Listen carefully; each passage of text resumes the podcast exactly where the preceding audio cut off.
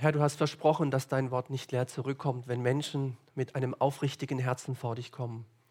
Und das tun wir heute Abend. Du kennst jeden, der da ist. Und wir bitten dich, dass du redest durch die Heilige Schrift, dass wir uns selber entdecken, dass wir Dinge lernen aus deinem Wort, auch heute, wenn es um diese Gabe der Prophetie geht. Ich danke dir für jeden, der heute hier ist. Wir bitten dich um ein waches Herz, um einen wachen Verstand. Wir beten, dass du Gnade schenkst beim Reden und beim Hören. Und wir rufen deinen Schutz aus über diesem Abend. In Jesu Namen. Amen. Amen. Amen. Vielen Dank und ein herzliches Willkommen. Wie Sie und ihr hören könnt, ist meine Stimme noch nicht so fit, aber ich denke, dass wir das hinbekommen an diesem Bibelpunktabend. Es sind nicht mehr viele dieses Jahr. Hier nochmal der Überblick.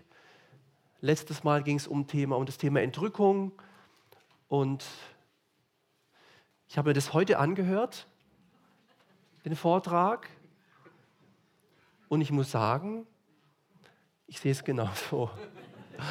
Aber das habe ich mir auch schon gedacht. Ähm, weiß nicht, ob der Lukas da ist. Hat er Glück gehabt? Nein. Ähm, das ist tatsächlich so bei diesem Thema. Auch am Ende hieß es ja auch, da kann man unterschiedlicher Meinung sein und wir sind trotzdem äh, ein Leib und Christen und so. Aber ich teile eben auch ähm, tatsächlich diesen Ansatz vom letzten Mal. Gut, aber heute geht es um die Gabe der Prophetie, dann letztes Mal um das Thema ganz anderer Bereich, Frauen in Leiterschaft. Wie sieht es damit aus? Ich gestatte einer Frau nicht, dass sie lehre, sagt doch das Neue Testament. Deswegen hier auch die Frage, wie sieht es denn jetzt aus mit dem Thema Frauenleiterschaft? Frauen sollen schweigen, sollen zu Hause ihre Männer fragen, wie ist es denn damit? Und dann kurz vor Weihnachten, eine Woche davor eben, etwas über die echte Weihnachtsgeschichte. Nicht die, die wir so kennen, so, ne, so Krippenspiele und so, sondern wie die Bibel. Das ist sehr interessant. Gibt es auch einige deutliche Unterschiede, die manchen wahrscheinlich gar nicht bewusst sind. Und dann ist quasi das Jahr schon zu Ende. Aber heute jetzt eben um die Gabe, geht es um die Gabe der Prophetie oder Weissagung. Das ist dasselbe. Ich werde wahrscheinlich immer beim Prophetie bleiben. Je nach Bibeltext kann auch mal Weissagung auftreten, aber es ist immer das Gleiche gemeint. Und ich habe mir viel vorgenommen heute. Ähm, bin mal gespannt. Aber ich werde mich, hier die Uhr ist so nah wie noch nie sonst. Das ist echt super. Da kann man eigentlich nicht überziehen. Ähm, die springt einen regelrecht an. Oh nein, das, das ist schlecht. ähm, das hilft mir. Ähm, genau, mir hilft das auch. Äh, also sieben Punkte eine Viertelstunde, nee, gehen wir richtig zügig durch, aber da kann man sich auch ein bisschen merken, von dem, für die, die mitschreiben oder die es auch nochmal nachhören, einfach so zum Ablauf, Allgemeines über die Geistesgaben, Ermutigungen zur Prophetie, die wir im Neuen Testament finden. Äh, warum überhaupt die Gabe der Prophetie? Was soll das? Was nützt das? Was ist Prophetie überhaupt? Das wäre auch mal schön, wenn man darüber was hört. Was ist praktische Tipps? Und das alles in knapp äh, 53 Minuten. Deswegen lesen, legen wir gleich los. Allgemeines über die Gaben des Heiligen Geistes. Heute im Auto hierher habe ich meiner Tochter kurz, äh, wie sie es gehört, als Pastorenfamilie, oder, äh, den Abend nochmal vorbereitet zusammen und dann hat sie sinngemäß gemeint, äh, sie findet die Früchte des Geistes eigentlich auch äh, wichtig und so. Und sage ich, das stimmt. Äh, die Früchte des Geistes sind sogar noch wichtiger wie die Gaben. Das heißt aber nicht, dass die Gaben unwichtig sind. Also Gaben haben einen Wert, Früchte haben einen Wert. Früchte sind wirklich wichtiger wie Gaben, aber Gaben sind trotzdem wichtig. Und wir sehen heute Abend den Schwerpunkt eben auf die Gaben, nicht über die Früchte. Heute geht es eben speziell um eine Gabe, nämlich die Gabe der Prophetie. Grundsätzlich glaube ich, gemäß dieser Bibelstellen, die ich jetzt hier nicht vorlese, dass jedes Kind Gottes mindestens eine der neuen aufgeführten Geistesgaben im 1. Korinther 12 hat. Das ist, was ich glaube. Ob man das jetzt selber schon weiß oder so sieht, äh, man muss es auch nicht mal so glauben, kann es auch was anderes glauben. Äh, ich glaube es aber. Ja, und ich glaube das auch, obwohl ich aus einem Hintergrund komme, wo man, das habe ich vorher meiner Tochter auch gesagt, nie über Gaben gesprochen hat, so, wo ich herangewachsen bin. Also sie ist 17, ich bin älter und ähm, mit 17 wusste ich nichts über die Geistesgaben. Null, nichts, niente, nothing, nichts. Das heißt, jetzt, wenn hier ist mit 17 oder so, nach dem Abend weißt du schon um ein Vielfaches mehr, fast unendlich viel mehr, wie ich mit 17 gewusst habe. Von daher ist es echt toll, wenn auch jüngere Leute hier dabei sind. Ähm, das ist, was ich glaube. Dann, natürliche Fähigkeiten sind keine Gaben des Heiligen Geistes. Also gut reden können, Klavier spielen, putzen, ähm, Technik, was auch immer. Das sind tolle Dinge, die kann man auch einsetzen fürs Reich Gottes. Das soll man auch tun. Aber das sind keine Gaben des Heiligen Geistes. Ich glaube, dass Gaben des Heiligen Geistes etwas Übernatürliches sind, nicht eine natürliche Fähigkeit. Es gibt also Menschen, die keine Christen sind und besser Klavier spielen wie mancher Christ. Das geht doch nicht, da hat doch den Geist nicht. Ja, doch geht's, weil das mit dem Heiligen Geist nichts zu tun hat. Man kann auch als Atheist wunderbar Klavier spielen. Ähm, aber schöner ist es, wenn man es als Christ macht. Und noch schöner, wenn man es zur Ehre Gottes macht, selbstverständlich. Aber Gaben sind keine Fähigkeiten so im Natürlichen. Das sind übernatürliche Dinge, sind Geschenke. Äh, Gaben sind keine Auszeichnungen, sondern Geschenke. Nicht, weil du so toll bist, kriegst du jetzt da was, sondern das ist einfach aus Gnade, Charisma, das ist die Gnade. Dann, Geistesgaben sind kein Hinweis auf geistliche Reife. Das ist erstaunlich, ähm, das wundert mich auch, aber das ist einfach so. Und das Neue Testament macht das sehr deutlich in 1. Korinther 1, Vers 7 und 3, 1 und 3. Da wird deutlich, dass die Gemeinde in Korinth, dass alle Geistesgaben da waren. Ob das jetzt nur diese neun sind, lassen wir mal offen, aber diese neun definitiv aus 112. Er sagt, ihr habt an keiner geistlichen Gabe Mangel. Alle sind da. Und kurz darauf später schreibt er, ihr seid alle fleischlich. Ja, wie passt es zusammen? Das heißt nicht, je fleischlicher, desto mehr begabt von Gottes Geist. Das heißt es nicht. Ja? Aber das heißt eben auch nicht, dass, dass Geistesgaben ein Hinweis wären auf besondere äh, Reife und Mensch, du bist schon lange im Glauben, naja, dann hast du schon die Gabe verdient. Gell? Nee, eben nicht. Äh, das hat nichts mit Reife zu tun. In Korinth waren übelste Sünden. Wirklich extrem schlimme Dinge. Und trotzdem waren die Gaben da. Also scheinbar geht es da um einen anderen Schwerpunkt. Dann, die Gaben des Heiligen Geistes, so glaube ich vom Neuen Testament her zu sehen, sind wichtig für den Gemeindebau für diesen Hausbau, Eukodome Hausbau, also dieses geistliche Zuhause, die Familie Gottes, die Gemeinde Jesu. Äh, ich bin auch in der Gemeinde aufgewachsen und die ist auch gewachsen, auch ohne Geistesgaben. Das ist auch möglich, aber gedacht ist das nicht. Es ist wirklich gedacht vom Neuen Testament her, dass man in rechter Weise mit diesen Gaben des Heiligen Geistes umgeht und dass sie wirklich einen großen Anteil liefern am Gemeindebau. Wenn wir an Bau denken, denken wir nicht nur an immer größer und immer mehr, sondern auch immer tiefer und immer reifer und immer fester und immer klarer und immer stärker im Geist. Nicht nur nach außen, eben auch nach innen. Gaben des Geistes sind Werkzeuge, äh, Werkzeugkoffer. Ihr Frauen, ihr Männer, vielleicht mehr Frauen, Männer, mach mal so auf, guck mal rein, oh, liegt ja nur eine Zange drin. Das wäre komisch. Ja? Mein, ähm, also mein Werkzeugkoffer ist wirklich nicht so groß, aber auch mehr wie eine Zange drin. Aber von meinem Vater, der hat gar keinen Werkzeugkoffer. Der hat eine ganze Werkstatt. Der hat so viel Schraubenzieher, das werde ich nie in meinem Leben haben. Ich habe auch einige, aber das ist ja unter, also einen, ganzen, einen ganzen Raum, einen Keller, also nicht nur ein bisschen, sondern wie eine Halle eigentlich, ja, wie eine Werkstatt. Ja, Gaben des Geistes sind Werkzeuge, mit denen kann man was arbeiten, geistliche Arbeit verrichten. Und heute Abend geht es nicht um den ähm, Dienst des ähm, alttestamentlichen Propheten oder um den Dienst des neutestamentlichen Propheten aus Epheser 4, Vers 11, den sogenannten fünffältigen Dienst. Ja, Gott hat gesetzt Apostel, Propheten, Evangelisten, Hirten und Lehrer. Es geht nicht um diesen Propheten, sondern es geht um die Gabe der Prophetie. Die hat natürlich der Prophet auch in besonderer Weise, aber heute geht es zunächst mal um diese allgemeine ähm, Information, was die Gabe der Prophetie angeht. Gut, war schon der erste Punkt. Zweitens, wir finden Ermutigungen zur Gabe der Prophetie im Neuen Testament. Und die schönste, geradezu genialste ist, finde ich, im ersten Vers in 1. Korinther 14. Wir haben Kapitel 12. Paulus fängt in 1. Korinther 12 an und sagt, was aber die geistlichen Gaben betrifft, ihr Brüder, möchte ich nicht, dass ihr ohne Kenntnis seid. Und dann fängt er an, ziemlich viel zu sagen. Kapitel 13 sagt er, passt Paulus auf, dass er nicht abhebt vor lauter Gaben. Da gibt es noch einen viel größeren Weg, nämlich die Liebe. Ja? Also wenn du das alles hast, Zungenrede, Prophetie, Zeichen und Wunder, aber Liebe fehlt, ja, dann bringt es nichts. Und Kapitel 14 führt ein bisschen was aus und dann fängt er in Kapitel 14 folgendermaßen an. Natürlich beginnt er mit der Liebe, wie, wie auch sonst. Ja. Strebt zuallererst nach der Liebe, dann eifert aber nach den geistlichen Gaben. Eifern, nicht geifern, eifern. Ich habe so Gegeifere schon erlebt in christlichen Kreisen. Wenn das so runterläuft, so, bah, so, so komisch, so bah, unangenehm, das meint er nicht, aber eifern, nach, richtig dem nachgehen, ja, nachjagen. Und dann macht er sogar nach eine eine, eine, eine Abgrenzung und sagt, äh, wenn ihr nach den Gaben eifert, den nachjagt, äh, besonders bitte nach einer nachjagen, nach einer eifern, nämlich nach der Gabe der Prophetie oder hier, dass ihr weissagt. Das war scheinbar dem Paulus ein großes Anliegen. Und deswegen gibt es auch noch andere Stellen, zum Beispiel hier im gleichen Kapitel heißt dann später, wer weissagt, also wer prophetisch redet, wer in dieser prophetischen Form dient, der redet den Menschen dreifach. Zur Erbauung, zur Ermahnung und zur Tröstung. Zur Erbauung, zur Ermahnung und zur Tröstung. Es steht hier nicht zum Gericht.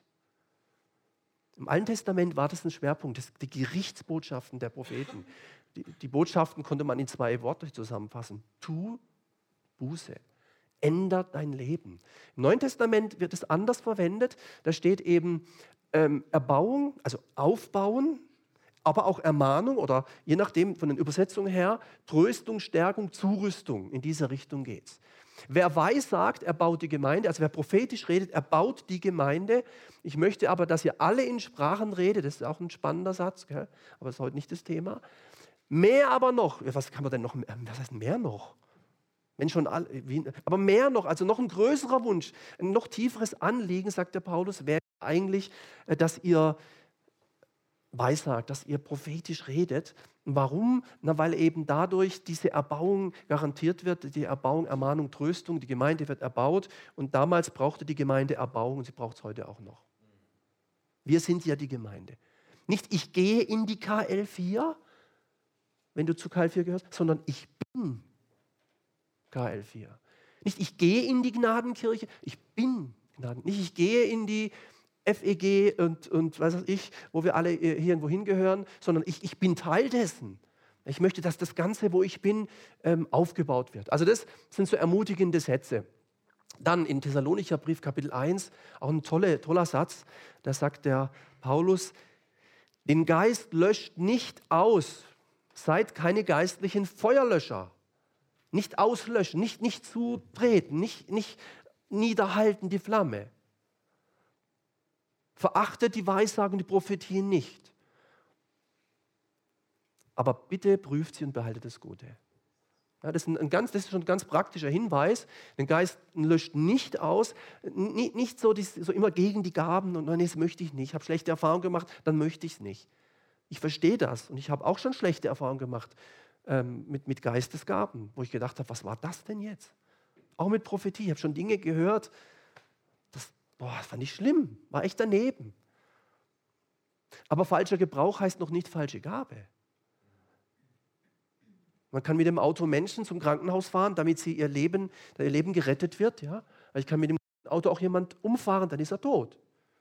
Entscheidend ist, wie ich damit umgehe. Und so ist auch mit den Gaben. Das heißt, der Paulus sagt ganz klar, bitte Prophetie nicht verachten.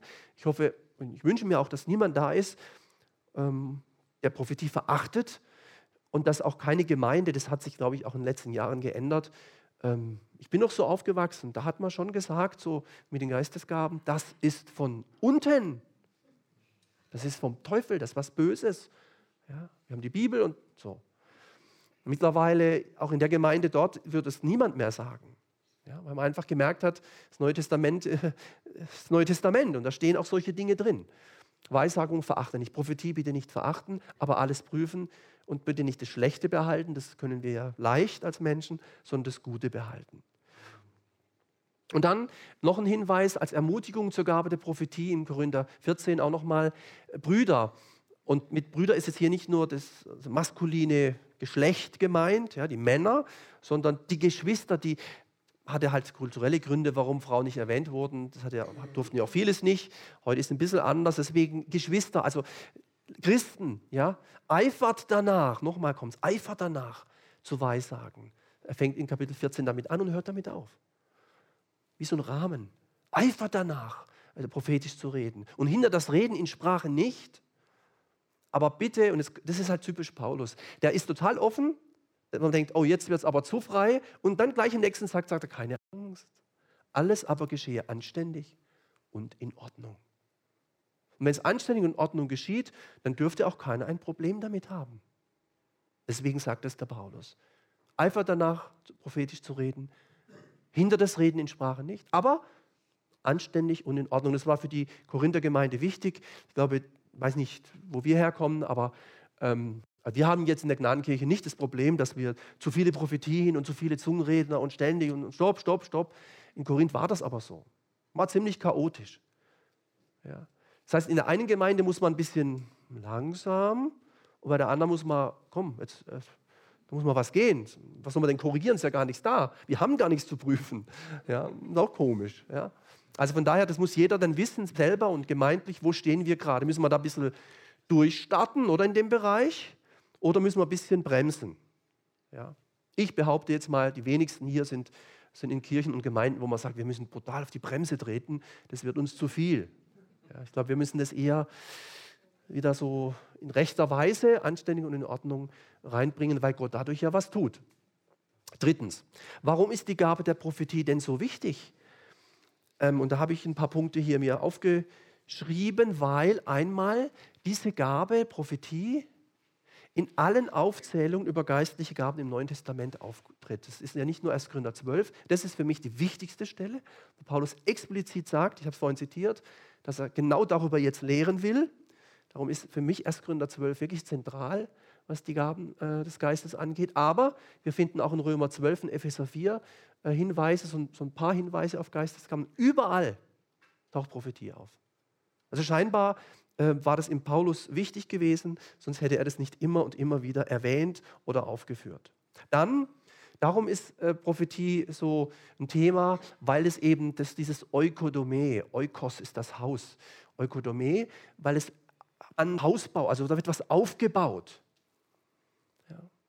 Wer will fleißige Handwerker sehen, der und so. Also in diesem Bild, wenn, wenn Christen fleißige Handwerker sind, jetzt nicht draußen was bauen, sondern das Haus Gottes, jetzt nicht ein Gemeindehaus bauen, sondern Qualität des Geistes, geistliche Qualität. Das, was geschieht, dass wir reifen, dass wir wachsen, nicht nach außen, nach innen, Tiefgang bekommen, Wurzeln bekommen. Dann würde man sagen, das ist wichtig. Ja. So auch ihr, da ihr nach geistlichen Gaben eifert, so strebt danach, dass ihr überreich seid zur Erbauung der Gemeinde. Ja, und wie kann man erbauen? Ja, durch Prophetie. Habe ich ja vorhin gelesen. Prophetie, die Gabe der Prophetie ist eine im Wesentlichen eine Erbauungsgabe. Übrigens, bei der Zungenrede ist es ganz ähnlich. Er baut sich selbst. Aber das ist, wie gesagt, ein anderes Thema. Dem Paulus war Erbauung wichtig. Nicht Kaputtmachung oder Zerstörung oder Schwächung sondern Erbauung, dass Menschen erbaut werden, dass sie ermutigt werden, dass die Gemeinde erbaut und gestärkt wird, dass sie Tiefgang bekommt, dass sie Wurzeln bekommt. Nicht nur in einer Zeit wie damals, als auch Verfolgung nahte, sondern auch in einer Zeit, wie es bei uns so eine große Freiheit wie nie zuvor. Erbauung. Wie viele Menschen brauchen Erbauung? Ich bin mir sicher, dass an unseren Sonntagsgottesdiensten, ich behaupte, mindestens die Hälfte der Zuhörer jeden Sonntag Erbauung brauchen. Auch der, der predigt, braucht Erbauung. Die Leiterschaft braucht Erbauung. Lobpreisteam braucht Erbauung. Die Menschen, die dienen, brauchen auch Erbauung, nicht nur die anderen. Und deswegen heißt es mal, erbaut euch einander. Erbaut einander. Ja?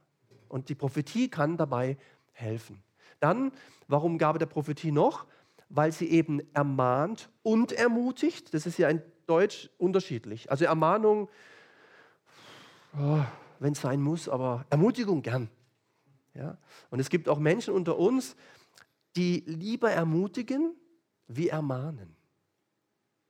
Also ich bin jetzt auch lieber jemand, der sagt, Mensch, super, klasse Stephanus, ich freue mich total mit, wie zu sagen, so aber nichts, du. Vielleicht gibt es ja noch was dazwischen. Gell? Aber ihr versteht, die, äh, äh, ich würde auch behaupten, in unserer Zeit, in der wir leben, ist es mit der Ermahnung nicht, nicht, so, ist nicht immer so einfach. So mal deutlich jemand ermahnen, das überlegst du dir als Pastor dreimal. Warum? Weil es sein könnte, Nach der Ermahnung siehst du den nie wieder in der Gemeinde. Ja? Das heißt, ermahnen, zurechtweisen, das ist nicht so einfach, aber das gehört auch zur Prophetie. Das Wort ähm, hier Paraklesis meint eigentlich beides: ermahnen, ermutigen, zurechtführen, zurechtbringen, zurechtweisen, auch zurechtlieben. Finde ich ein schönes Wort. Ich muss dich gerade mal zurechtlieben. Das ist doch schön. Wir sagen nicht mehr zurechtweisen, wir sagen, du, zurechtlieben lässt du dich aber schon, oder? Ja, so, zurecht macht Gott bei uns auch. Wenn Gott liebt, den züchtigt er. Also er liebt uns mal zurecht. Das ist nicht immer brutal und mit Gewalt verbunden, aber mit Korrektur und mit, mit, du, mit, mit Zurechtbringen. Das ist nichts Schlechtes. Ja. Und weil sie tröstet, ja, das taucht übrigens hier nur auf, äh, einmal in dieser, dieses Wort, äh, 1. Korinther 14,3. Und weil es die Gemeinde stärkt, das habe ich ja schon, schon auch gesagt, und in die Tiefe führt. Und ähm, was ich hier als Punkt äh, noch habe, ist, was nicht sein sollte, da muss man das ein bisschen im Blick haben. Aber wie gesagt, wenn wir zu wenig Prophetie haben, brauchen wir auch davor keine Angst haben. Äh, ist es, Prophetie ist nicht dazu da, um das eigene Ego zu stärken. So spricht der Herr Bruder. Und jetzt sage ich dir mal, was ich dir schon längst sagen wollte aber ich tue es halt so vergleiten mit, so spricht der Herr. Oder wenn ich sonst nirgends was zu sagen habe in meinem Leben, in meinem Beruf, in meiner Familie vielleicht, dann gehe ich am Gottesdienst nach vorne und sage, so spricht der Herr. Ich habe wieder ein Wort für dich. So, und jetzt kann ich mal richtig mal hier mal sagen, was ich kann, weil die ganze Woche darf ich es ja eh nicht. Ja, Ego stärken. Ja, nicht gut. Eine Show abziehen. So Musik im Hintergrund, Licht, mal aufs Licht runterfahren und so. Ich spüre gerade und ja, die, ja, so, ich spüre da hinten Rebellion, so. Da hinten links. Lass mal das Opferkörbchen da hinten nochmal durchgehen. Ja, legt mal die Rebellion ab. So. Das ist natürlich eine Show, das ist Manipulation, Manipulieren. Also das ist wirklich eine Gefahr. Wer im Namen des Herrn spricht, der muss schon aufpassen, dass er nicht in seinem eigenen spricht. Und ich kenne das auch aus, aus Prophetien, die ich gehört habe, wo ich manchmal dachte, naja, also die erste Hälfte äh, fand ich jetzt schon echt von Gott, aber das, der, der zweite Teil, da habe ich jetzt echt einen Eindruck gehabt, da war aber jetzt schon viel Menschliches drin.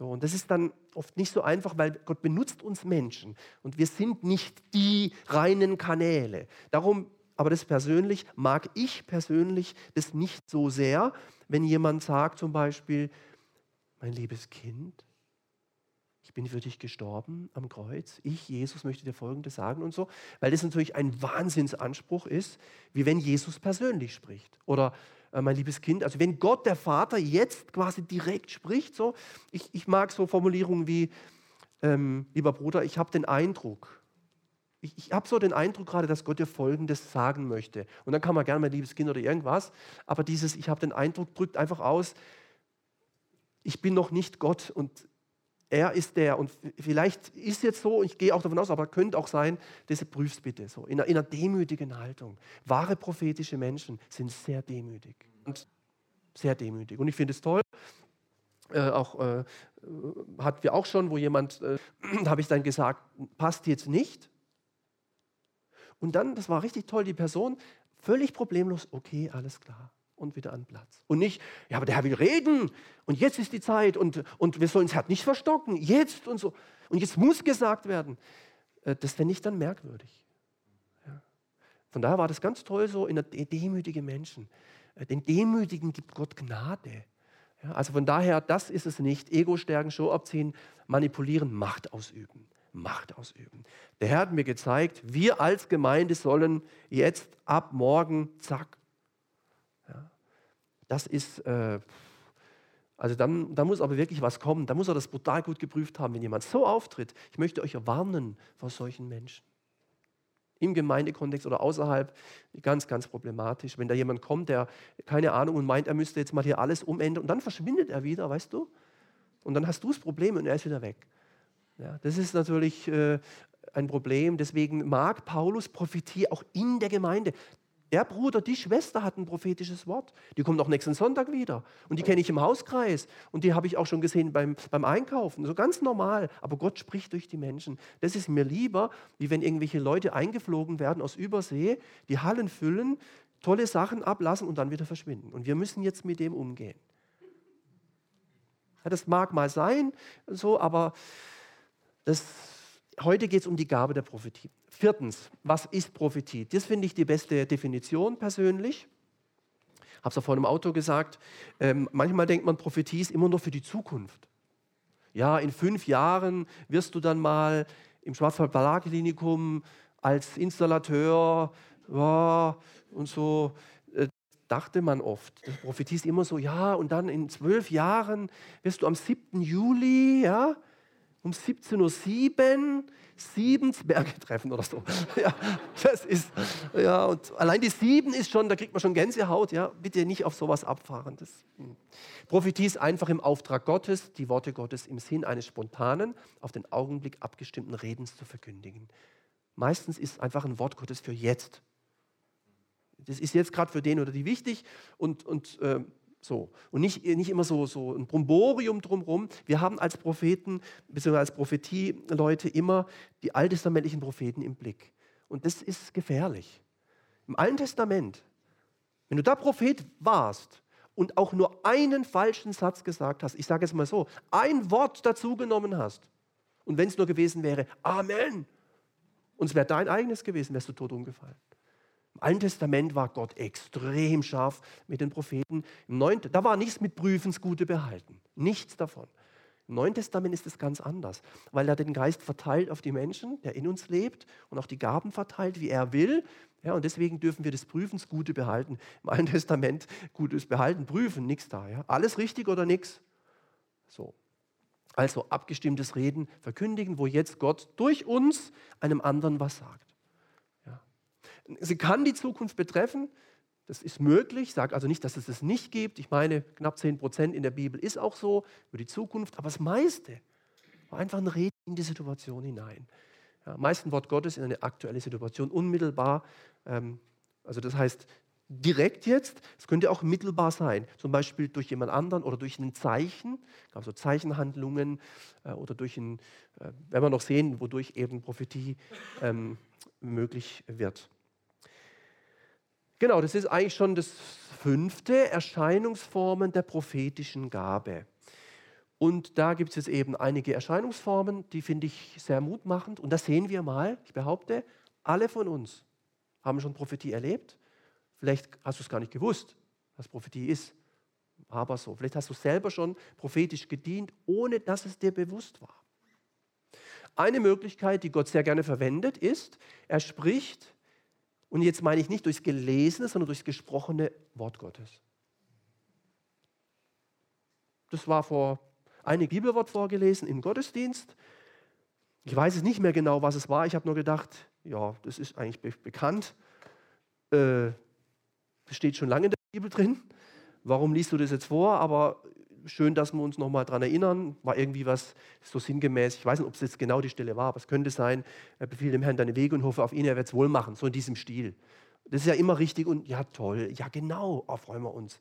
Habe ich jetzt gar nicht gewusst, gell? Aber schön, dass ich nochmal höre. Okay. Also nicht Kritik, aber so ein bisschen, boah.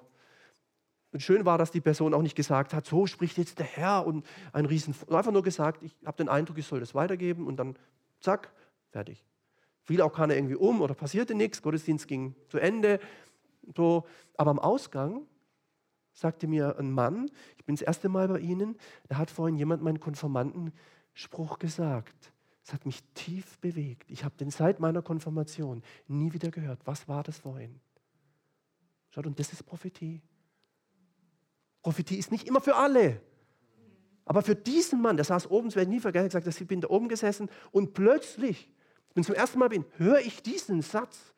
Das ging mir total durch und durch. Konformantenspruch. Jahrzehnte das letzte Mal. Konfirmation. Und jetzt, was war, was war das eben? Ja. So. Ja. Bibelwort, einfach ein Bibelwort. Deswegen sollte man auch das nicht, äh, hör auf, aber nicht einfach jetzt immer die Bibel vorlesen, sondern wenn jemand sagt, ich habe irgendwie kam man das jetzt in die Gebetszeit während dem Lobpreis oder so. Ich würde würd es gerne einfach kurz sagen. Ja, dann, wenn es passt, dann Mikro, ja, so und so und fertig. Und dann gucken wir, was geschieht. So. Bibelworte. Zeichenhandlungen. Im Alten Testament war das eher, im Neuen Testament gibt es nicht so viele. Ich habe das auch mal gesehen, gab mal so eine Zeit, da haben sich dann die Leute in die Deutschlandflagge eingehüllt, vielleicht habt ihr das mal gesehen, auf dem Boden rumgerollt und lauter solche. Ja, war, sah ganz witzig aus. Ich weiß jetzt auch nicht, ob das so viel gebracht hat, ehrlich gesagt. Ja, ich, man muss einfach gucken, Gott kann sowas benutzen, es gibt es auch, aber es gibt es selten. Also eben, wenn ich, wenn ich, wenn ich jetzt sage, ich habe den Eindruck, wenn heute wirklich jemand die Gabe der Prophetie haben möchte, wenn wir jetzt nachher da rausgehen, gibt es eine ganz einfache Methode. Und zwar, wenn die Tür, das ist ja eine Glastür da, wenn die offen ist nachher, das ist ja jetzt in knapp 20 Minuten, dann machst du, statt du rausgehst, machst du einen Purzelbaum. Wichtig. Also genau wo die Tür ist, kurz einen Purzelbaum machen. Aber es kann natürlich, das sage ich es nicht, ja, bloß nicht, dass dann nachher jemand den hier macht.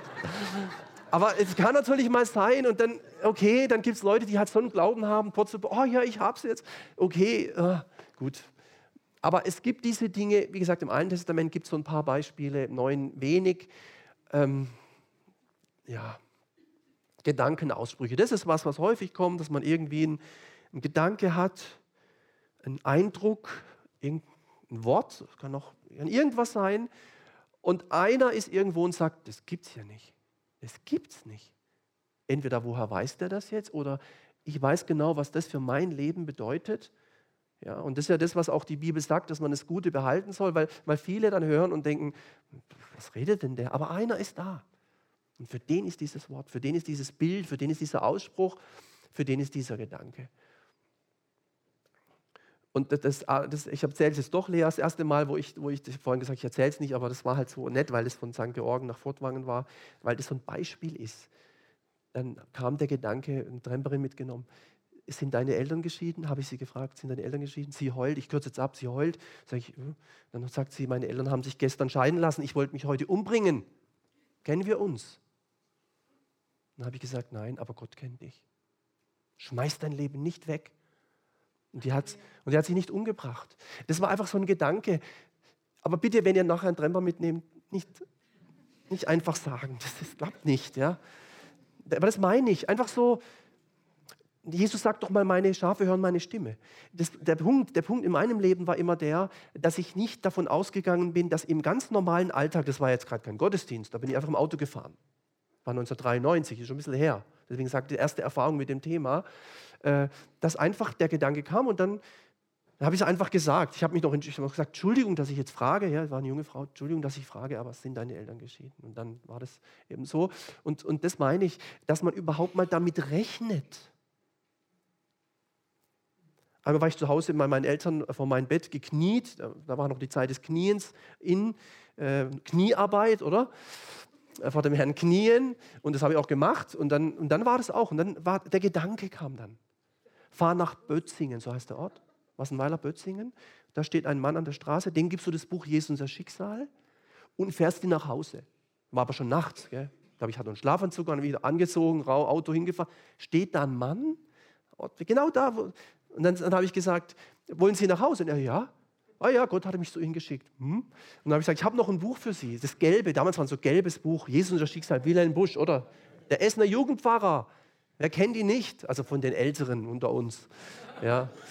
Und dann habe ich dem, und dann hat er im Auto, der war total perplex, nachts steht er da, nachts, weil nicht abends um fünf.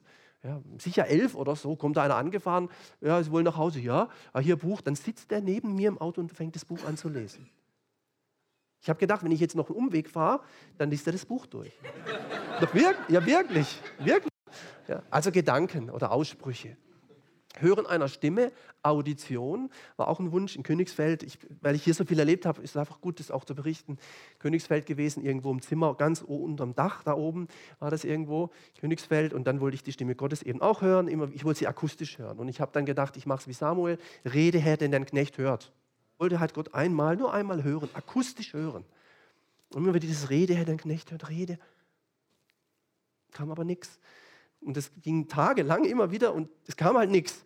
Und eines Tages kam was, aber nicht akustisch, aber es kam was. Es kam wirklich was. Es kam wieder so, also nicht, nicht dann komisch, hallo, das kam nicht. Es kam wieder so, so ein innerer Gedanke, irgend so ein komisch. Da kam die Bibelstelle in meinen Kopf. Also ich rede, Herr, den ein Knecht hört, kniend, ehrlich, aufrichtig. Dann kommt plötzlich aber nicht hörbar. 5. Mose 5, 25. Da dachte ich, Schnapszahl? Hm, komisch. Guck ich, ups. Wenn ihr die Stimme des Herrn eures Gottes noch weiter hören wollt, werdet ihr sterben. Hoppala. Aber dann die Gänsehaut. Okay, seither habe ich kein Interesse. Mir ist egal, ich muss Gott nicht mehr hören. Ja, so. Steht immer noch in der Bibel, ist verrückt, ja. Das war 1991, also das ist schon gut. Also gut, dann Vision in Tag- oder Nachtgesichten, Träume. Natürlich gibt es Träume in der Bibel, im Alten Testament. Wir kennen die Geschichten von Josef, Daniel und andere. Auch im Neuen Testament gibt es ein paar. Auch wieder ein Josef, eine Maria, oder?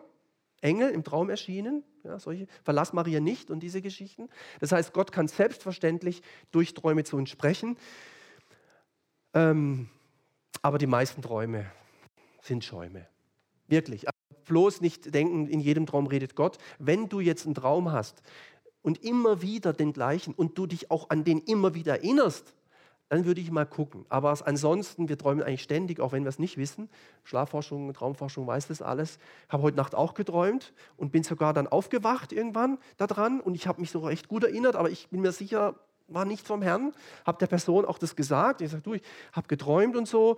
Und unter anderem, ohne jetzt das äh, auszuführen, unter anderem habe ich geträumt, dass die Person mir in einer, in einer so einer Tüte, in einer Plastiktüte, eine EC-Karte gegeben hat. Und hat gesagt, bedien dich. Denke ich, dann habe ich gefragt im Traum, wie, wie, wie, bedienen? Dann hat sie mir einen Kontoauszug gezeigt, das weiß ich jetzt noch, verrückt. Und da stand drauf, da wurde, war eine Einzahlung drin bei diesen Menschen, bei dieser Familie, das ist eine Familie irgendwo, 300.000 Euro. Habe ich ja gleich geschrieben heute. Gell? Hm. Sagt sie, ja, sie wisst von nichts. Schade eigentlich, gell? Also ich habe weder Karte noch kann ich mich immer bedienen, aber es ist einfach, hat, weiß nicht, ob das ein Wunsch war oder so. Nee, aber einfach, war einfach so. Hat nichts mit Gott zu tun. Umgang mit Prophetie. Keine Angst, das Erste. Keine Angst. Ich kenne nicht wenige Menschen, die haben Angst. Angst, dass da jemand plötzlich was sagt über sie, oder Angst, dass sie selber, ich kann doch nicht, ich, ich, ich traue mich nicht, ich, hm, Angst, ja, Angst. Angst ist ein schlechter Ratgeber und noch ein schlechterer Führer. Angst ist ein schlechter Ratgeber und noch ein schlechterer Führer, auch im Bereich der Prophetie. Prophetie ist ja was, haben wir ja gesagt, Geistesgabe, übernatürlich. Das ist auch bei den anderen Geistesgaben. Wenn ich Angst habe vor den Gaben des Heiligen Geistes, wenn, wenn ich denke, uh, weiß nicht, ob das so jetzt, mh, hm, lieber nicht. Da hat Jesus auch mehrfach gesagt dazu, passt auf, ähm, wenn ihr um Brot oder Ei bittet, ihr braucht nicht denken, ihr kriegt Schlangen und Skorpione. Und Schlangen und Skorpione ist ein Bild für Dämonen. Jesus sagt mal, ich gebe euch Macht, Schlangen und Skorpione zu treten, über die ganze Macht des Feindes. Da meint er nicht die Tiere am Boden, sondern wirklich Mächte der Finsternis. Und manchmal haben Christen Angst im Bereich des Übernatürlichen, dass wenn sie von Gott etwas erbitten, dass vielleicht der Teufel ihnen was gibt. Und das ist natürlich ein Problem. Warum? Weil Angst etwas ist, was gar nicht von Gott kommt. Angst steht immer zwischen uns und Gott. Liebe verbindet uns mit Gott, weil Gott Liebe ist. Und darum heißt es, die vollkommene Liebe treibt die Angst aus. Und deswegen brauchen wir keine Angst haben. Selbst wenn jetzt jemand wirklich sagt, ja, ich habe da so ein Bild gehabt, aber ganz komisch, oh, ich glaube, ich sage das nicht, dann würde ich sagen, doch, sag doch. Sag. Ja, aber ich, sag doch, wir prüfen, wir prüfen. Ja. Und wenn wir rausfinden oder wenn wir merken, irgendwie, dann war es halt so. Das ist nicht schlimm. Ja? Der Teufel versucht meistens, dass wir gar nicht da reinkommen. Ismael vor Isaak. Das Falsche vor dem Echten. Warum? Das ist ein Prinzip des Feindes. Weil wenn er das Falsche schon gebracht hat, ist man schon so vorsichtig, dass wenn das erste Echte kommt, dass man möglicherweise das Echte auch ablehnt. Und jetzt gerade in diesem Bereich Ismael, Isaac, wissen wir, was das für weltweite Auswirkungen hat bis heute. Und deswegen wird auch immer falsche Propheten geben. Die Bibel spricht oft davon. Er warnt vor den falschen Propheten. Weil wenn die falschen Propheten da sind, das müssen keine böse Menschen sein. Einfach nur irgendwelche komische Freaks oder irgendwelche Leute, die da irgendwie was einbilden, einfach die nichts Richtiges, nur das Falsche sagen. Und wenn wir dann merken, das ist das Falsche, dann sagen wir, weißt du was? Ich habe so viel Falsches und Schrott gehört im Bereich der Prophetie, bleib mir bloß mit dem weg, ich will es gar nicht mehr. Das verstehe ich, ich verstehe das, ist aber nicht gut. Das ist, wenn du mal mit dem Auto jemand anfährst und sagst, ich werde nie mehr Auto fahren, weil ich habe Angst, dass ich dann immer wieder. Das muss eben gar nicht sein. Ja? Also keine Angst. keine Angst vor keiner der Geistesgaben. Beim Zungenreden ist es auch ganz spannend. Äh, woher weiß ich denn, dass das dann von Gott ist? Hm? Immer, die, immer diese Fragen, immer diese ängstlichen Dinge. Ja, keine Angst. Also Angst ist ein großer Gegner der Prophetie, ein großer Gegner der äh, Geistesgaben. Dann bitte immer die geistliche Biografie eines Menschen im Blick haben. Manche Leute, ich zum Beispiel, komme überhaupt nicht aus einem Umfeld, habe ich ja gesagt, wo man mit solchen Dingen umging. Da war eher. Und zwar, also das Motto war dort nicht Vorsicht prüfen, sondern Vorsicht, Hände weg. So bin ich aufgewachsen. Ja, also als ich 17 war, äh, das, das, das Wort Geistesgaben hätte man gar nicht erwähnen dürfen. Da hätten die Leute geguckt, pass bloß auf. Ja? Ich hätte gar nicht gewusst, vor was eigentlich, aber auf jeden Fall ist was Negatives. Jetzt gibt es aber andere, äh, die wachen oder wachsen in der Gemeinde auf, wo, wo ständig äh, Prophezeiungen, Zungenrede, Eindrücke, Bilder, Visionen, Träume, da wird zusammen am Frühstück in Zungen gesungen, noch ein paar Eindrücke verteilt, da gehen wir in die Schule und so. Ja gut, wenn die aufwachsen mit dem, dann haben die natürlich da überhaupt kein Problem. Das ist fast schon, da weiß man gar nicht, ist es noch übernatürlich oder ist es schon so natürlich, dass es gar nicht mehr übernatürlich ist? So. Und, und das ist wichtig, die geistliche Biografie eines Menschen im Blick haben. Aber bitte habt auch unbedingt die geistliche Biografie einer Gemeinde im Blick. Jede Kirche, jede Gemeinde, Kirche, Freikirche, Landeskirche, Landeskirche, Gemeinschaft, Hauskreise, was auch immer, hat eine Geschichte. Eine Geschichte. Und die Geschichte müssen wir im Blick haben. Weil die Geschichte ist immer ein Teil von uns, von mir und von dir. Und häufig, achtet, wahrscheinlich wisst ihr schon, ist es so, wenn jemand in einem Extrem war, ist er in die Gefahr, ins andere Extrem zu rutschen, oder? Aber Extrem ist immer ungesund. Also weder keine Prophetie noch zu viel Prophetie, sondern normal, irgendwo ausgewogen und dazwischen. Geistliche Biografie bedenken. Gemeindlichen Hintergrund. Ja. Da gibt es Gemeinden, da, da ist das, das kennt man einfach nicht. Aber nicht, weil die Geschwister böse sind oder weil sie nicht gläubig sind, sondern weil sie einfach von ihrem Hintergrund her, von ihrer Geschichte, der Gemeinde, der Gemeinschaft, der Kirche, Freikirche, einfach andere Schwerpunkte hatten. Ja, das, das, das, würde ich überhaupt nicht äh, verurteilen oder richten. Überhaupt nicht. Und dann kann man dann schauen, okay, wir müssen es neu entdecken. In, bei anderen muss man eher ein bisschen gucken, dass es korrigiert wird und da muss man es ein bisschen, ein bisschen dämpfen, weil es zu viel ist. So gemeindlichen Hintergrund bedenken. Also man kann da mit ein paar Büchern oder mit ein paar Predigten, heute auch online, kann man richtig eine Gemeinde kaputt machen. Könnte man kaputt machen. Ich habe da was gelesen. Ja, komm, wir verteilen mal. Da müssen wir jetzt alle irgendwie. Ja, bloß nicht. Ich weiß noch, damals gab es von Wolfgang Bühne Bücher. Ähm, Warnung, äh, dritte Welle im Aufbruch, also ganz total kontra. Und die hat der Prediger, bei dem ich aufgewachsen bin, immer verteilt. Die Saat immer schön verteilt. Alles gefährlich, alles vom Teufel, Vorsicht, Vorsicht. Pfingstbewegungen, oh, charismatische Bewegungen, ah, so. Heute würde er, würde er das wahrscheinlich bereuen. Aber damals war das halt, das war halt sein Hintergrund. Der hat es überhaupt nicht böse gemeint. Der hat es gut gemeint. Oh, meinen es wir oft gut. Ach, wie gut meinen wir es oft. Ich auch. Ah, ich meine so gut mit dir. Ja, Stephanus, ich meine so gut mit dir. Ähm, aber gut gemeint ist noch nicht gut gemacht. Vorsicht vor Leuten, die es immer so gut meinen mit uns. Oder die sagen das dann auch, hab's doch nur gut gemeint. Wenn mir das jemand sagt, sage ich, ja, du bist ja ein Witzbold, ja, selbstverständlich hast gut gemeint, wie denn sonst? Ich erwarte doch nicht, dass du es böse meinst. Ich habe es nur gut gemeint. Ja, das bringt uns aber nicht weiter, dass er es gut gemeint hat. Entscheidend ist, haben wir es gut gemacht. Paulus will, dass wir es gut machen. Falsche Anwendung der Gabe heißt nicht falsche Gabe. Ist auch wichtig. Selbst wenn wir was Schlechtes erleben oder irgendwo was hören, was lesen, es gibt wirklich schräge Vögel in dem Bereich, äh, wobei ich finde, das ist heute auch nicht mehr so dramatisch, wie es schon war. Also, ich, also, also die Gemeinden, wo das jetzt immer total übel läuft, ich weiß gar nicht, ob es sie noch gibt oder was mit denen. Es ist eher so, dass wir das neu entfachen müssen.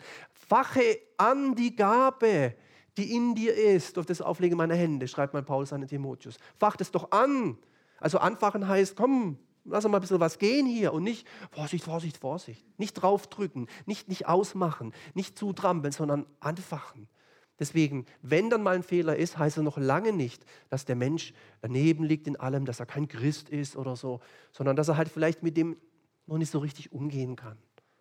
Also deswegen gibt es für mich überhaupt keinen Grund, da äh, zu vor viel vorsichtig zu haben. Das ist vielleicht in anderen Kreisen so, aber ich glaube nicht, dass wir da in der großen Gefahr stehen. Die Prüfkriterien, prüft alles, ja, prüfen, sind aus meiner Sicht das Leitungsamt in der Gemeinde, die Gemeindeleitung. Die Gemeindeleitung leitet die Gemeinde, nicht der Prophet, nicht der Mann mit der Geistesgabe, die Frau mit irgendwelchen Visionen, der Bruder mit irgendwelchen Eindrücken. Ist alles gut und recht, wollen wir auch. Aber leiten tun die nicht. Leiten tun die Leiter. Und sogar die Bibel sagt, dass, dass quasi der Geist des Propheten dem Propheten untertan ist. Da kommt auch nichts über mich irgendwie, oh, ich kann gar nicht anders. Ganz gelassen, also nicht so, nicht so äh, Angst haben, nicht, nicht komisch sein. Äh, das Prüfkriterien sind die Leitungsamt, älteste Pastoren, Diakone oder so. Dann natürlich die Heilige Schrift, selbstverständlich. Entspricht das der Heiligen Schrift? Und der Heilige Geist. Heiliger Geist. Da sagt jemand was. Einmal hat in der, in der Seelsorge äh, irgendwo jemand was erzählt, dann sagt der Seelsorger zu dem, zu dem, zu dem Ratsuchenden, äh, mit einem Ohr höre ich, was sie mir erzählen, mit dem anderen Ohr höre ich den Heiligen Geist, wie er sagt, der lügt dich an. Was machen wir denn jetzt? Sagt der Seelsorger dem Ratsuchenden. Das ist schon mutig. Und jetzt kommt's, und das ist das Entscheidende. Wenn so ein Satz mit einem Ohr, mit dem anderen von Gott ist, dann müsste sich bei den Menschen was tun. Und es hat sich was getan. Der ist gerade zusammengebrochen und hat gesagt, ja, ich habe sie angelogen. Wenn der gesagt hat, was soll denn das? Sag spinnen Sie hier? Ich komme in die Seelsorge. Was verzapfen Sie denn hier? Ohr? Haben Probleme da mit den Ohren oder was? Dann, dann war es wahrscheinlich nicht von Gott. Weißt du, wenn Gott redet, dann kommt es auch an. Und das ist genau der Punkt, dass manche Leute, die reden, das tolle Dinge, es kommt aber gar nicht an. Das hat keine Wirkung, keine Kraft. Ja? Seine Worte waren Kraft und Leben, heißt von Kraft und Leben, nicht Saft und Leben so klebriges, frommes Zeug oder so. Das Kraft und Kraftwort. Das Reich Gottes besteht nicht in Worten, in Kraft. Heiliger Geist, ein Geist der Kraft. So. Deswegen sind es auch Prüfkriterien. Ja, aber ich denke, Leitungsamt, das Wort Gottes und, und Heiliger Geist, nicht meine Meinung ist Prüfkriterium. Du, da wirst dich wundern, in der Bibel gibt es Bibelstellen, da würde ich auch sagen, es kann noch nie von Gott sein und es war von Gott. Also was ich denke, was ich meine, ist nicht ein Prüfkriterium, sondern diese geistlichen Ämter, das, natürlich das Wort Gottes, äh, in rechter Weise ausgelegt durch und mit dem Heiligen Geist und der Heilige Geist überhaupt. Das war also der sechste Punkt ähm, von sieben. Das war wunderbar. Wir haben noch sieben Minuten Zeit. Äh, wunderschön. Äh, also jetzt noch sieben Minuten für praktische Tipps. Also einmal ein praktischer Tipp, das möchte ich jedem mitgeben, wer da Interesse hat an dieser Gabe. Und eigentlich sollten wir alle Interesse haben wenn Paulus das sagt. Vor allem aber danach, dass ihr weissagt prophetisch redet. Ich glaube, dass es was für alle ist. So. Deswegen kann man selbstverständlich um diese Gabe beten und bitten. Prophetie ist, das ist schon relativ weit oben im Ranking. Heilung ist ganz oben. Also Herr, ich wäre echt offen für Heilung. Also Heil, Heilungen, steht sogar da. Die Gabe den Heilungen, da wäre ich offen dafür. So Krebskranke heilen, da wäre ich echt offen, doch. Wäre voll in der Demut so so ein paar Wunder tun, doch, Wunderwirkungen, so Kraft, doch, da wäre ich. Zungenrede ist auch, ja, aber Heilung ist ziemlich weit oben, Wunder sind weit oben. Es gibt ein paar Sachen, die sind nicht weit unten. Die will man nicht so, komischerweise. Und äh, trotzdem gilt, man darf drum beten. Also manchmal ist es so in meinem Leben gewesen, vielleicht manchmal heute noch und in deinem auch, dass Jesus sagt, durch den Jakobus auch im Neuen Testament, du hast nicht, weil du nicht bittest. So einfach. Ja, wie jetzt ich dachte, nee, nicht ich dachte, du hast nicht, weil du nicht bittest. Ja, nee, aber Jesus teilt doch aus, wie er will und der Geist. Stopp, du hast nicht, weil du nicht bittest. Also manchmal kann das der Grund sein, warum wir Dinge nicht erleben, äh, unabhängig ist von dem Bereich, schlicht und ergreifend, weil wir gar nicht darum bitten. Und es kommt nämlich daher, dass Gott manchmal in meinem und deinem Leben etwas wirkt, wo wir nicht darum gebeten haben. Das ist ja ganz oft so, wenn wir ehrlich sind. Wir sagen, hoppla, äh, das ist ja witzig, habe gar nicht darum gebeten um den Segen. Kommt da einfach Und dann gewöhnen wir uns dran. So dieses, wenn er was wirken will, wirkt er, wenn ich halt nicht. Aber die Bibel ist da viel konkreter. Ja? Danach jagen. Frag mal einen Jäger, was jagen heißt. Jagen. Eifern, streben danach. Ja, beten drum. Herr, Mensch, das hat er gesagt, so, ja, dann biete ich jetzt drum. Zack. Und dann mal gucken, was geschieht. Man wächst in den Gabendienst hinein. Das ist auch eine sehr, finde ich, entlastende Wahrheit. Man ist nicht perfekt. Das äh, lehrt das Neue Testament an keiner Stelle, dass jemand perfekt ist. Kein Pastor ist perfekt, kein Ältester, kein Mitarbeiter, kein Neubekehrter. Niemand ist perfekt. Nur einer. Jesus. Ja, um den hängen wir uns so drumrum, der ist im Zentrum, den richten wir uns aus, aber wir alle sind nicht perfekt. Das heißt, auch in den Gaben, den Geistesgaben, ist keiner so, dass er sagen kann, schau mal oder so, oh, toll, Mensch, ich, also, ich bin selber überrascht über mich, du, wie toll ich das hinbekommen habe heute Abend wieder. Ja? Das ist natürlich Hochmut und Stolz. Und was passiert mit den Menschen? Hm, kommt vor dem Fall. Das ist kein guter Ansatz. Man wächst da rein. Ich habe den Eindruck, äh, Stephanus, das weiß ich gar nicht, ich habe heute Morgen gebetet da am Sonntag früh, mir ist so ein Wort gekommen. Ich sage das jetzt einfach mal, vielleicht können wir es einbauen oder auch nicht. So, wächst mal rein. Und wenn er sagt, bloß nicht, und sagt sehr gern, dann ja. ja. Dann sagt man es weiter und dann guckt man, was geschieht. Man wächst rein. Das ist überhaupt im Reich Gottes so. Das ganze Reich Gottes ist wachstümlich. Ja. Alles hat klein begonnen. Meine These ist ja, wenn was groß beginnt, ist es nicht Reich Gottes. Wenn was groß anfängt, Frag doch mal einen Elefanten. Nichts fängt groß an. Alles fängt so klein an. Oder nicht? Und wenn was klein anfängt, da habe ich den, weißt du, im Kleinen treu sein. Was ist mit dem Senfkorn? Das kleinste aller Körner. Aber kann ein Riesenbaum. Also das ist so ein Wesen vom Reich Gottes, das ist wachstümlich. Es fängt an zu wachsen. Ja. Das heißt, Prophetie kann auch anfangen zu wachsen, indem ich zu Hause mit meiner bekannten Freundin, Frau, Ehe, Kinder, äh, im Umfeld, wo ich bin, einfach mal sage, im Hauskreis oder so. Ja, hey, ich, komisch, ich, mir geht den ganzen Tag ein Vers nicht aus dem Kopf. Weiß es auch nicht, ich sage ihn einfach mal, zack. So. Oder mir kam vor ein komischer Gedanke, ich sage euch jetzt mal, ich habe den Eindruck, könnte von Gott sein. Bumm. Und dann gucken wir. So, im kleinen Rahmen. Ja, da kann man auch nicht viel falsch machen, finde ich. Das ist auch das Prüfen, kann man einfach mal gucken. Ich weiß noch mal mit, mit einem Freund, wo ich mich ähm, äh, in Schramberg, da war ich ja sieben Jahre Pastor vor, vor Jahren, und da habe ich mich mal jeden Tag zum Gebet mit einem äh, Freund getroffen und da hatten wir einen Eindruck. Das war, das war in irgendeinem Feiertag, ich weiß nicht, ob es 1. Mai oder irgendein Feiertag war es, leider oder zum Glück, wie auch immer, auf jeden Fall, wir hatten den Eindruck im Gebet, dass Gott möchte, dass wir in dieses Geschäft gehen und haben gar nicht gecheckt, dass er Feiertag ist. Haben echt gedacht, es ist von Gott. Gell? Da sind wir dahin. Dazu, wie hat, also ist der Feiertag. War wahrscheinlich nicht von Gott. Ja, das war aber nichts Schlimmes. Er war halt nicht von Gott. Ja?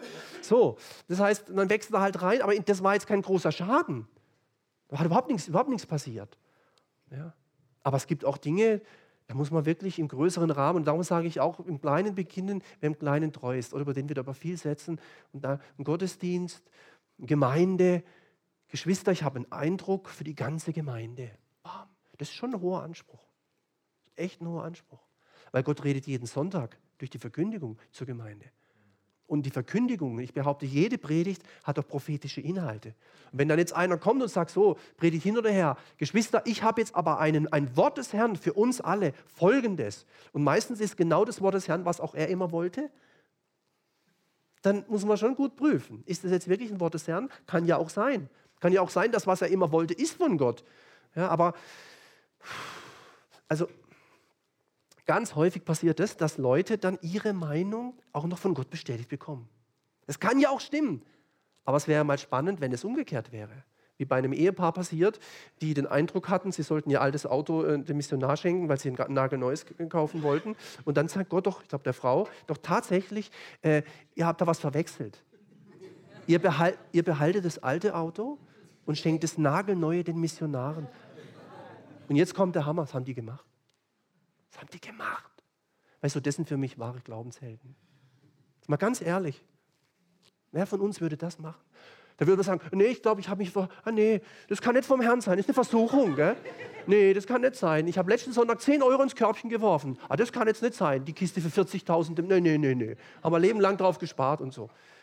Und die machen das auch noch.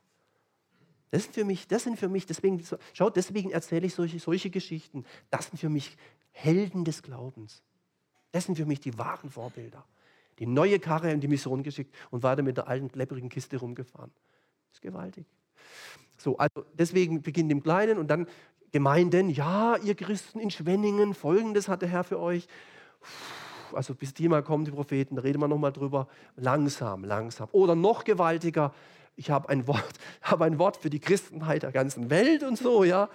Uh, ganz ehrlich, also bin ich, also bei solchen Sachen bin ich extrem vorsichtig. Ich glaube, so jemand würde ich jetzt bei uns nicht, äh, da würde ich dann sagen, wie ich mal irgendwo anders erlebt habe, hat also einer äh, auch mit dem Mikro da prophezeit irgendwo und der Pastor merkt, da läuft aber was ganz schön schief. Geht vor, nimmt ihm das Mikro weg und sagt, so spricht der Herr weiter, sitzt gerade mal hin. Das würde ich dann auch machen, so einem Fall. Oh, für alle und so.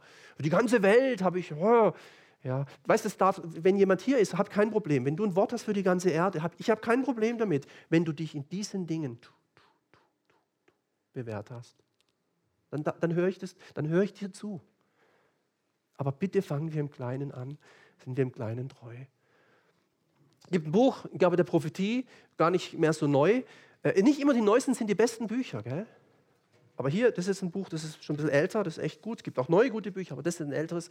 Gabe der Prophetie, Wayne Grudem, sehr ausgewogen, sehr erfahrener Mann, der hat dazu was gesagt. Die letzten Sekunden laufen ab. Ähm, ich schließe mit diesem Vers nochmal, den wir vorhin schon hörten. Den Geist löscht nicht aus. Das wünsche ich mir für mein Leben, für, für uns alle, auch für unsere Gemeinden und Kirchen. Ich glaube, das brauchen wir auch in unserer Zeit, in der wir leben. Wir brauchen den Geist Gottes, sonst kommen wir nicht durch. Ich glaube auch nicht, dass, dass Gemeinden letztendlich eine echte Zukunft haben, wenn sie dem Geist Gottes widerstehen, wenn sie sagen, brauchen wir nicht, wir haben das Wort und solche frommen Ausreden, wir kommen nicht durch, weil der Geist und das Wort Gottes, die mögen sich doch. Du kannst den Heiligen Geist, du darfst den Heiligen Geist mit der Bibel nicht gegenseitig ausspielen. Die Bibel ist durchdrungen vom Geist Gottes, ja. Aber die Bibel ist nicht der Geist Gottes. So. Das sind so die Sachen, die wichtig sind. Den Geist löscht nicht aus. Das wünsche ich uns. Prophezeiungen, Weissagung, Gabe der Prophetie verachten wir nicht. Wir prüfen aber alles, wir behalten das Gute. Und ähm, genau, in diesem Sinne, ähm, ja, vielen Dank zum Zuhören, äh, fürs Zuhören, diese sieben Punkte. Wir haben es geschafft, wir sind am Ziel angekommen. Und äh, nächstes Mal freuen wir uns auf äh, dieses Thema, Frauen in Leiterschaft, mit Ben Jos, da hinten sitzt da. Wir sind gespannt, voller Erwartung was du uns da als Mann sagen wirst zu diesem Thema. Ja, wir freuen uns drauf. Ich möchte noch, ja, wird sehr spannend, in zwei Wochen ähm, freue ich mich auch persönlich drauf, finde ich ein tolles Thema. Ich möchte noch ein Gebet sprechen, bleib bitte sitzen. Heiliger Geist, ich möchte dich bitten, dass du uns ganz neu diese Gabe der Prophetie schenkst. Dass die Menschen unter uns, die heute hier sind oder die diese Dinge anhören im Internet, die die Gabe schon haben, dass sie den Mut haben, weiterhin mit dieser Gabe zu dienen im kleinen oder im größeren Rahmen. Und die Menschen, die Geschwister unter uns oder die das hören, die noch nicht oder wenig Erfahrung gemacht haben oder vielleicht Ängste haben oder hatten, dass du sie positiv überrascht. Und dass wir mit dieser Geistesgabe, mit dieser Gabe der Prophetie in unseren Kirchen und Gemeinden, in den Gemeinschaften und Hauskreisen dienen, damit Menschen und wir alle erbaut werden, zugerüstet, ermutigt, ermahnt und getröstet, so wie es dein Wort sagt. Ich danke dir nochmal für jeden, der sich diese Stunde heute Zeit genommen hat, hierher zu kommen, zuzuhören. Und wir sind gewiss, dass auch diese Saat heute Abend aufgeht. 30, 60, 100-fach zu deiner Ehre. Amen. Amen.